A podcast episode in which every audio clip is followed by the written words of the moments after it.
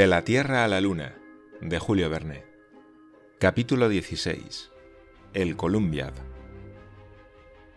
¿La operación había tenido buen éxito? Acerca del particular no se podía juzgar más que por conjeturas. Todo, sin embargo, inducía a creer que la fundición se había verificado debidamente, puesto que el molde había absorbido todo el metal licuado en los hornos. Pero nada en mucho tiempo se podría asegurar de una manera positiva. La prueba directa había de ser necesariamente muy tardía. En efecto, cuando el mayor Rodman fundió su cañón de 170.000 libras, el hierro tardó en enfriarse más de 15 días. ¿Cuánto tiempo, pues, el monstruoso Columbiad, coronado de torbellinos de vapor y defendido por su calor intenso, iba a ocultarse a las investigaciones de sus admiradores? Difícil era calcularlo. Durante este tiempo, la impaciencia de los miembros del Gun Club pasó por una dura prueba. Pero fuerza es esperar, y más de una vez la curiosidad y el entusiasmo expusieron a J. T. Maston a asarse vivo. Quince días después de verificada la fundición, subía aún al cielo un inmenso penacho de humo, y el suelo abrasaba los pies en un radio de doscientos pasos alrededor de la cima de Stones Hill. Pasaron días y días, semanas y semanas. No había medio de enfriar el inmenso cilindro, al cual era imposible acercarse. Preciso era aguardar, y los miembros del Gun Club tascaban su freno. Nos hallamos ya a 10 de agosto, dijo una mañana J. T. Maston. Faltan apenas cuatro meses para llegar al 1 de diciembre, y aún tenemos que sacar el molde interior, formar el ánima de la pieza y cargar el Columbia. ¿Tendremos tiempo? Ni siquiera podemos acercarnos al cañón. ¿No se enfriará nunca? Sería un chasco horrible. En vano se trataba de calmar la impaciencia del secretario. Barbicane no despegaba los labios, pero su silencio ocultaba una sorda irritación. Verse absolutamente detenido por un obstáculo del cual sólo podía triunfar el tiempo, enemigo temible en aquellas circunstancias, y hallarse a discreción suya, era duro para un hombre de guerra. Sin embargo, observaciones diarias permitieron comprobar modificaciones en el estado del terreno. Hacia el 15 de agosto, la intensidad y densidad de los vapores había disminuido notablemente. Algunos días después, la Tierra no exhalaba más que un ligero vaho, último soplo del monstruo encerrado en su ataúd de piedra. Poco a poco se apaciguaron las convulsiones del terreno y se circunscribió el círculo calórico. Los espectadores más impacientes se acercaron, ganaron un día dos toesas y al otro cuatro. Y el 22 de agosto, Barbicane, sus colegas y el ingeniero pudieron llegar a la masa de hierro colado que asomaba al nivel de la cima de Stones Hill, sitio sin duda muy higiénico en el que no estaba aún permitido tener frío en los pies. Loado sea Dios, exclamó el presidente del Gun Club con un inmenso suspiro de satisfacción. Se volvió a trabajar aquel mismo día procedióse inmediatamente a la extracción del molde interior para dejar libre el ánima de la pieza. Funcionaron sin descanso el pico, el azadón y la terraja.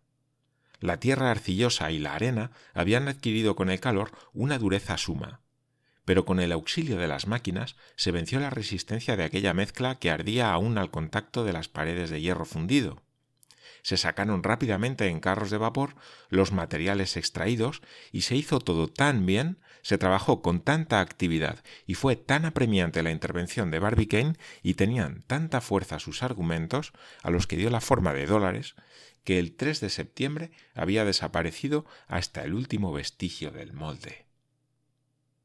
Inmediatamente después empezó la operación de alisar el ánima, a cuyo efecto se establecieron con la mayor prontitud las máquinas convenientes, y se pusieron en juego poderosos alisadores, cuyo corte eliminó rápidamente las desigualdades de la fundición.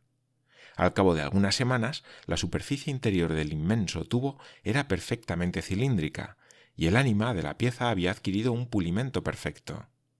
Por último, el 22 de septiembre, no habiendo aún transcurrido un año desde la comunicación de Barbicane, la enorme máquina calibrada rigurosamente y absolutamente vertical, según comprobaron los más delicados instrumentos, estaba en disposición de funcionar.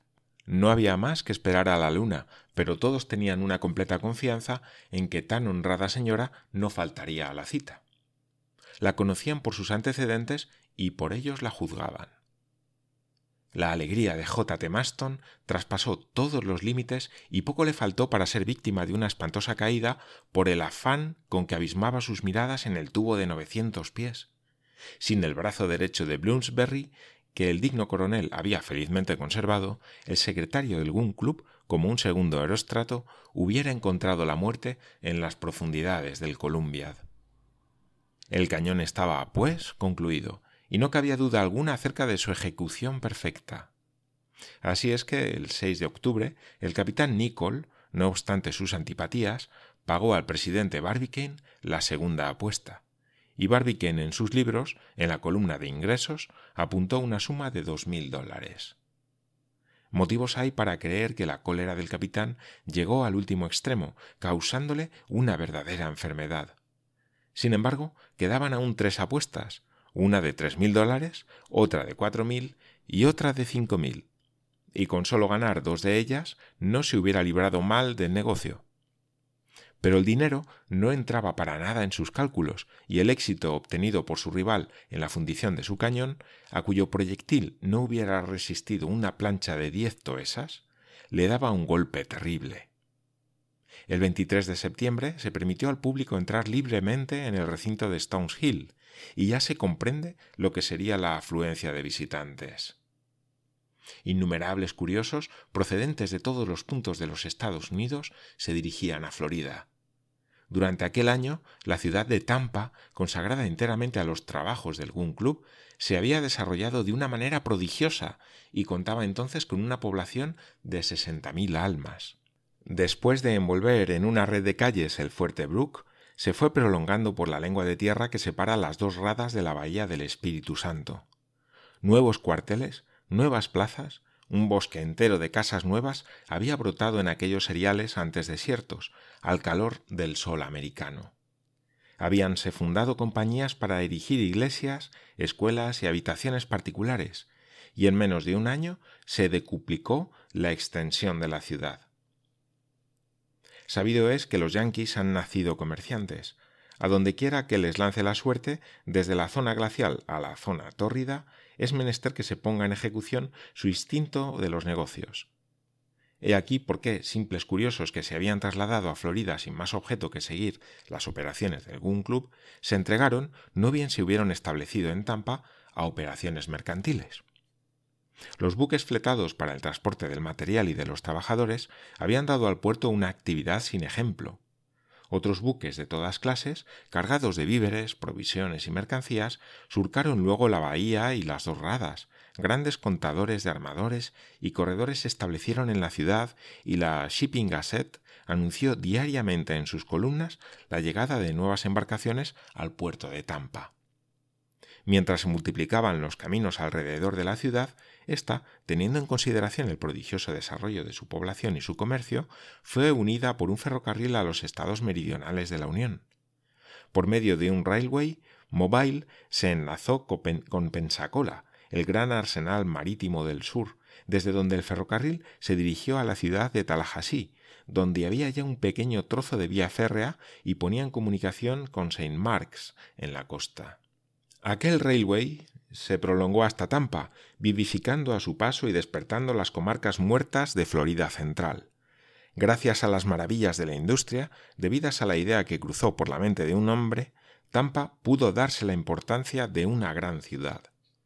Le habían dado el sobrenombre de Moon City, y Tallahassee, la capital de las dos Floridas, sufrió un eclipse total, visible desde todos los puntos del globo. Ahora comprende cualquiera el fundamento de la gran rivalidad entre Texas y Florida y la exasperación de los tejanos cuando se vieron desahuciados en sus pretensiones por la elección del Gun Club. Con su sagacidad previsora había adivinado cuánto debía ganar un país con el experimento de Barbicane y los beneficios que produciría un cañonazo semejante. Texas perdía por la elección de Barbicane un vasto centro de comercio, un ferrocarril y un aumento considerable de población. Todas estas ventajas las obtenía la miserable península floridense, echada como una estacada en las olas del Golfo y las del Océano Atlántico. Así es que Barbicane participaba con el general Santana de todas las antipatías de Texas. Sin embargo, aunque entregada a su furor mercantil y a su pasión industrial, la nueva población de Tampa no olvidó las interesantes operaciones del Gun Club. Todo lo contrario, seguía con ansia todos los pormenores de la empresa y la entusiasmaba cualquier azadonazo. Hubo constantemente entre la ciudad y Stones Hill un continuo ir y venir, una procesión, una romería. Fácil era prever que, al llegar el día del experimento, la concurrencia ascendería a millares de personas, que de todos los puntos de la Tierra se iban acumulando en la circunscrita península. Europa emigraba a América. Pero es preciso confesar que hasta entonces la curiosidad de los numerosos viajeros no se hallaba enteramente satisfecha. Muchos contaban con el espectáculo de la fundición, de la cual no alcanzaron más que el humo. Poca cosa era para aquellas gentes ávidas, pero Barbicane, como es sabido, no quiso admitir a nadie durante aquella operación. Hubo descontento, refunfuños, murmullos. Hubo reconvenciones al presidente, de quien se dijo que adolecía de absolutismo, y su conducta fue declarada poco americana. Hubo casi una asonada alrededor de la cerca de Stones Hill, pero ni por esas, Barbicane era inquebrantable en sus resoluciones. Pero cuando el Columbiad quedó enteramente concluido, fue preciso abrir las puertas, pues hubiera sido poco prudente contrariar el sentimiento público manteniéndolas cerradas. Barbicane permitió entrar en el recinto a todos los que llegaban, si bien, empujado por su talento práctico, resolvió especular en grande con la curiosidad general. La curiosidad es siempre, para el que sabe explotarla, una fábrica de moneda. Gran cosa era contemplar el inmenso Columbiad, pero la gloria de bajar a sus profundidades parecía a los americanos el non plus ultra de la felicidad posible en este mundo. No hubo un curioso que no quisiese darse a toda costa el placer de visitar interiormente aquel abismo de metal. Atados y suspendidos de una cabria que funcionaba a impulsos del vapor, se permitió a los espectadores satisfacer su curiosidad excitada. Aquello fue un delirio. Mujeres, niños, ancianos, todos se impusieron el deber de penetrar en el fondo del ánima del colosal cañón preñado de misterios. Se fijó el precio de cinco dólares por persona, y a pesar de su elevado costo, en los dos meses inmediatos que precedieron al experimento, la afluencia de viajeros permitió a algún club obtener cerca de quinientos mil dólares.